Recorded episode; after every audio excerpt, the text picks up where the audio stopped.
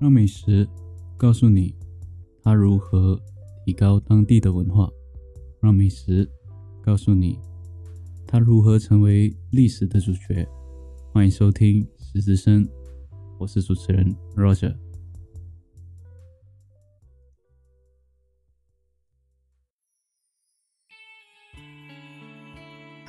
今天呢，我们的料理呢会比较特别，主要是。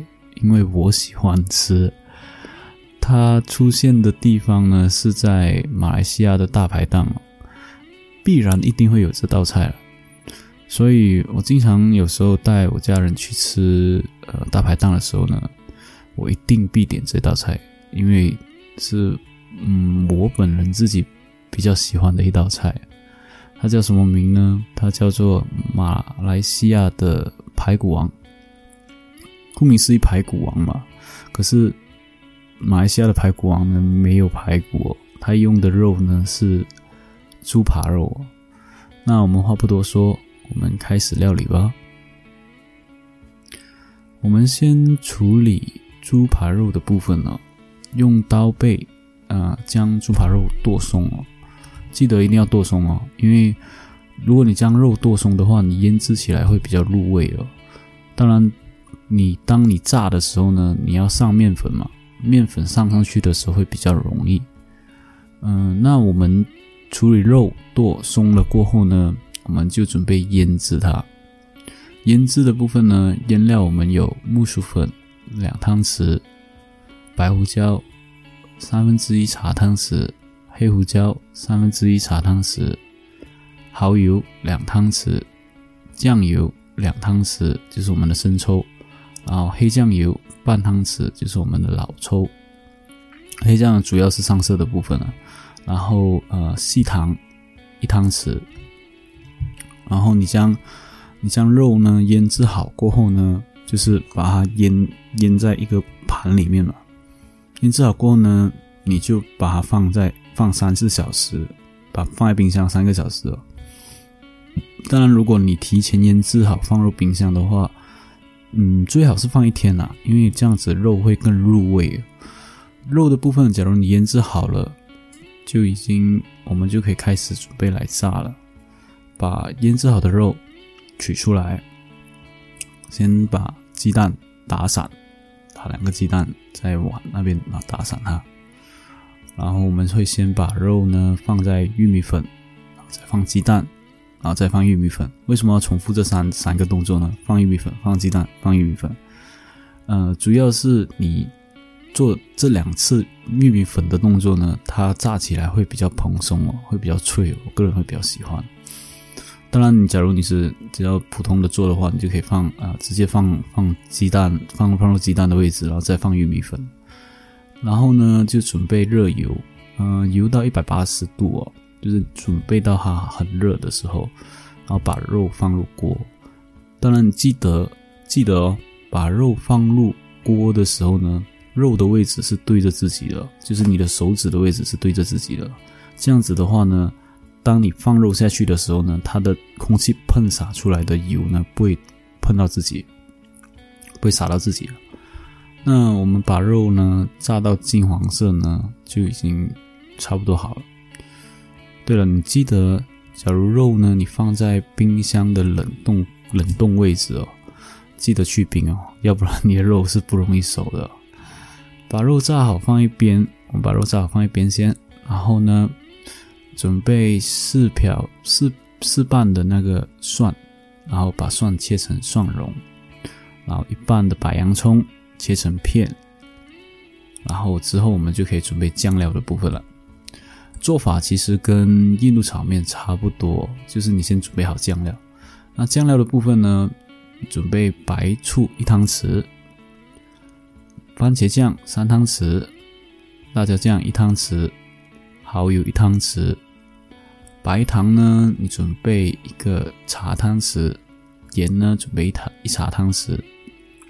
之后水呢你就放三汤匙的水，就是。主要也是一样，就是要把它搅拌成比较比较容易下、比较容易下锅的的的方式哦，就搅拌成比较稀一点。然后这样子的话，你下锅的话会更容易哦。然后呢，酱料的部分准备好了，肉也准备好了，菜也切好了，那我们准备炒了。我们先下油在平底锅，然后放看切好的蒜蓉，之后呢，再放刚刚切好的洋葱，把洋葱炒到一点点的金黄色呢，我们就可以放我们的已经炸好的肉，然后和我们的酱料一起去炒，炒大概两到三分钟呢，将它的酱汁呢变成稠状呢，这样就好了，这样我们的这道菜就已经差不多好了。最后，最后，最后。最后记得，就是放放入碟啊，放入盘上面之前呢，先放一些生菜，或者是放一些黄瓜。这样子的话呢，当你放肉上去的时候呢，它会吸油哦，那你的肉吃起来不会很油腻，所以会而且菜可以解馋啊，那你就可以吃的更多啊。那或者是你可以加一碗米饭，哇，真是很棒。这一道菜其实说。说简单呢，嗯，是很简单，但是你要做的重复过程，从腌制到你炸，然后再你拿去炒，其实整个过程呢，就是花费了很长的一段时间哦。当然，你假如说你想说，嗯，明天我想吃，那你就今天就好腌制，腌制了放在冰箱，然后第二天的时候你就可以拿马上炸，炸好了马上拿来炒。大马的排骨王呢，做法呢就说到这里了。那我们说说这道菜的来源吧。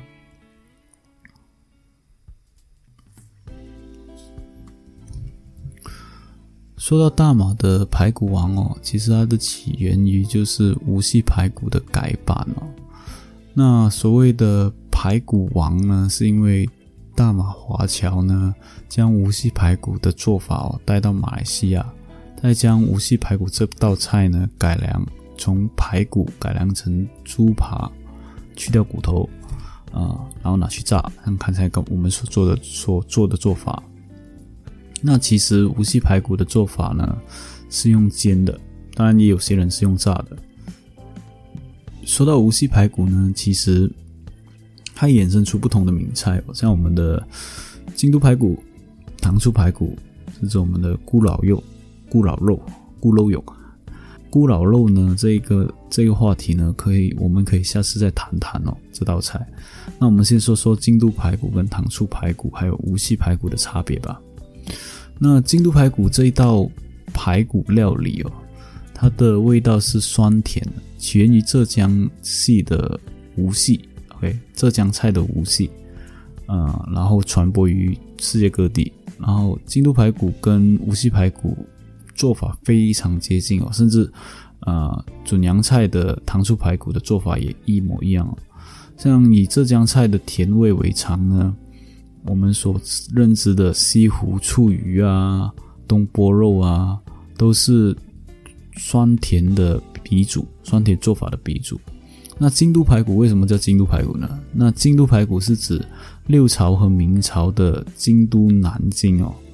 而这道菜呢，我们所知的蒋介石呢、蒋经国呢，政治人物呢，都对这个京蔬菜都非常都非常爱好。随后呢，就把这道菜呢带入了，啊，用糖醋的做法带入了台湾菜。那京都排骨呢，就变成了台湾对此菜的所称呼哦。京都排骨跟糖醋排骨的差别又在哪里呢？主要是京都排骨它比较大，它肉比较大，然后口感呢是比较偏向于水果风味。其实看得出来了，就大多数是呃无锡排骨的，因为地缘的关系而不同改变，不断的改变，改变出呃京都排骨也好，或者是糖醋排骨也好，或者甚至说我们的大马的排骨王也好，无锡排骨呢，其实它也有它的传说。它在它在外人所称呢是无锡肉骨头哦，也是惠泥，就是在那个无锡的三大名产之一哦。无锡三大名产有那个惠惠山泥人啊、清水油面，然后就是再加上无锡排骨哦。无锡帮无锡的本身的帮菜呢是传统名菜哦，无锡排骨，它出名就是酸甜，然后色泽红润。啊，有几百年的，就是历史所在，也有在，所以就会传到各式各地的海海外啊，海内海外都有无锡排骨的，嗯，各种衍生的做法。无锡排骨的起源的传说呢，也有很多，像我们所知道的济公和尚。那济公和尚这个传说呢，它是它的开始是这样子的，在南宋年间呢，无锡南禅寺呢来了一个疯癫和尚，就是我们所知的济公了。一天呢，他在街上呢化缘，然后看到有一个熟煮熟肉的老板，然后这个老板呢，他就是正在烦，因为。要钱没有，只有熟肉，他就不知道要给济公什么。他又是和尚嘛，然后但是济公就不避讳，就拿起肉直接吃入下肚子，就一口气把熟肉店的老板的肉全部都吃光哦。那老板就大吃一惊了，他就说：“哎，我我连做生意的肉都被你吃完了，要怎么办？”然后于是济公呢，他就突出了一个骨头，然后用手的扇子扇一扇，在那个。锅那边，然后就慢慢就引起了香味，然后引来了很多人的围观。等到这个老板回神过来哦，才知道哦，原来济公是一个神仙哦，他将所吃的肉哦，全部原原本本都回到锅中哦，变成这个所谓的无锡排骨。那事实上呢，无锡排骨呢，在历史上呢，其实是有考有考察，就是有有有考察而证的。当时呢，在光绪年间呢。呃，当时无锡南门有一家叫做莫兴盛的饭店呢，就是以肉呃酱汁肉为名。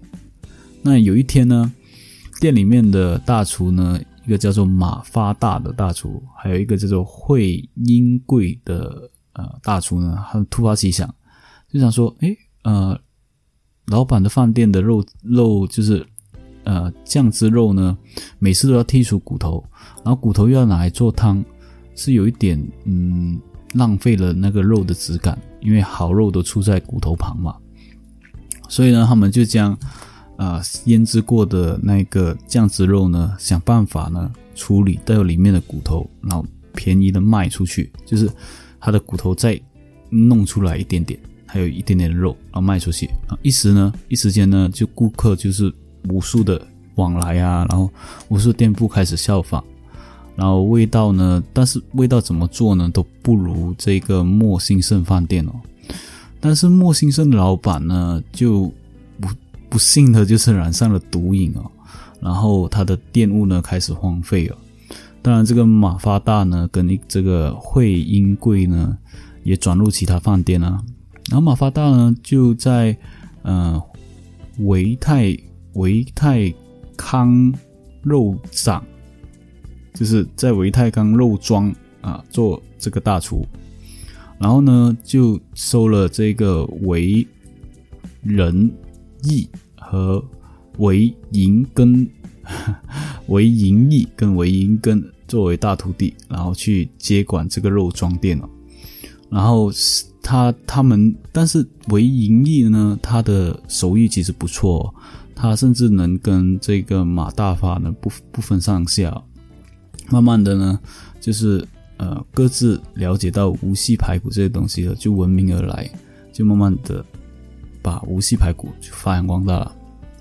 那过去呢，无锡排骨呢其实有分北派跟南派哦，嗯，南派呢就是我们所谓的马发大了，然后它的特征呢就是煮熟了过后呢放水少一点。使它的肉比较有厚实感。那北派呢，就放水多一点，把它肉质呢比较软烂。那这两大门派呢，其实各有喜好哦。嗯，一直到一九二九年呢，有一个人呢，他们叫做王云清，OK，他在无锡的三凤桥呢开开设了一个肉庄店哦。然后他就说，嗯，他他曾经就说了。是请来南派的马大发的高徒和北派的厨师一起研究啊，马发马发高徒刚刚有说嘛，有一个叫做蔡蔡银根的呃，就是厨厨师大厨嘛，他的大弟子嘛，然后一起研究改良出来的这个无锡南北南北无锡排骨。然后呢，呃，之后呢就开始加了一些花椒啊，加了一些葱蒜啊作为佐料，然后慢慢的这个肉庄店呢就也是慢慢的出名了。然后甚至呢有人说啊，要买就是要买排骨呢就要去三凤桥买这个酱排骨。直到一九四九年呢，这个肉庄店一度改名变成叫做呃立新肉店，在一九八三年又改名叫做国营三凤桥肉店哦，呃依然保存到今日今日啊，在一九九零年末呢，称为三凤桥肉庄。那慢慢的，三凤桥的这个无锡排骨哦，就是闻名世界。那我们说到无锡排骨，其实它有很多的传说跟历史哦，嗯，甚至呢，好像我们所知道的金庸，金庸的《天龙八部》里面第十四章呢，有描述到一段哦，就是段誉到了无锡后呢，看见场场景呢，进城人去，行人就是来来往往，很繁荣，就是比大理寺呢还有一一番的风光。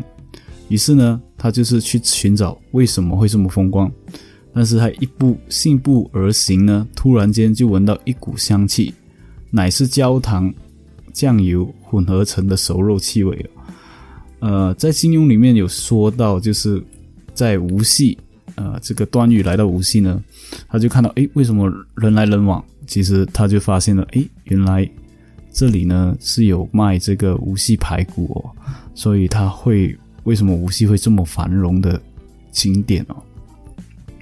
呃，无锡排骨其实，在豆肉就是那种肉庄店呢，它的秘诀呢，他们会有一个陈年老卤汁哦，在百年会掌管这个酱汁哦，年复一年哦。当然，我们所说的是很神奇这件事情啊。那我们我们所知道的就是，嗯，我要做就是把番茄酱跟 跟那个酱料调好，然后拿排骨去炒，那可能就味道就是差不多。但是，嗯，能做得出像古代人说的这么好吃吗？这个是未必哦，因为毕竟我们不是呃真正的五星级大厨嘛，我们只是一个小小小小的做家庭菜的呃频道。我们今天的节目就到此为止了，嗯，喜欢收听的话可以继续收听哦，感谢你的收听，再见。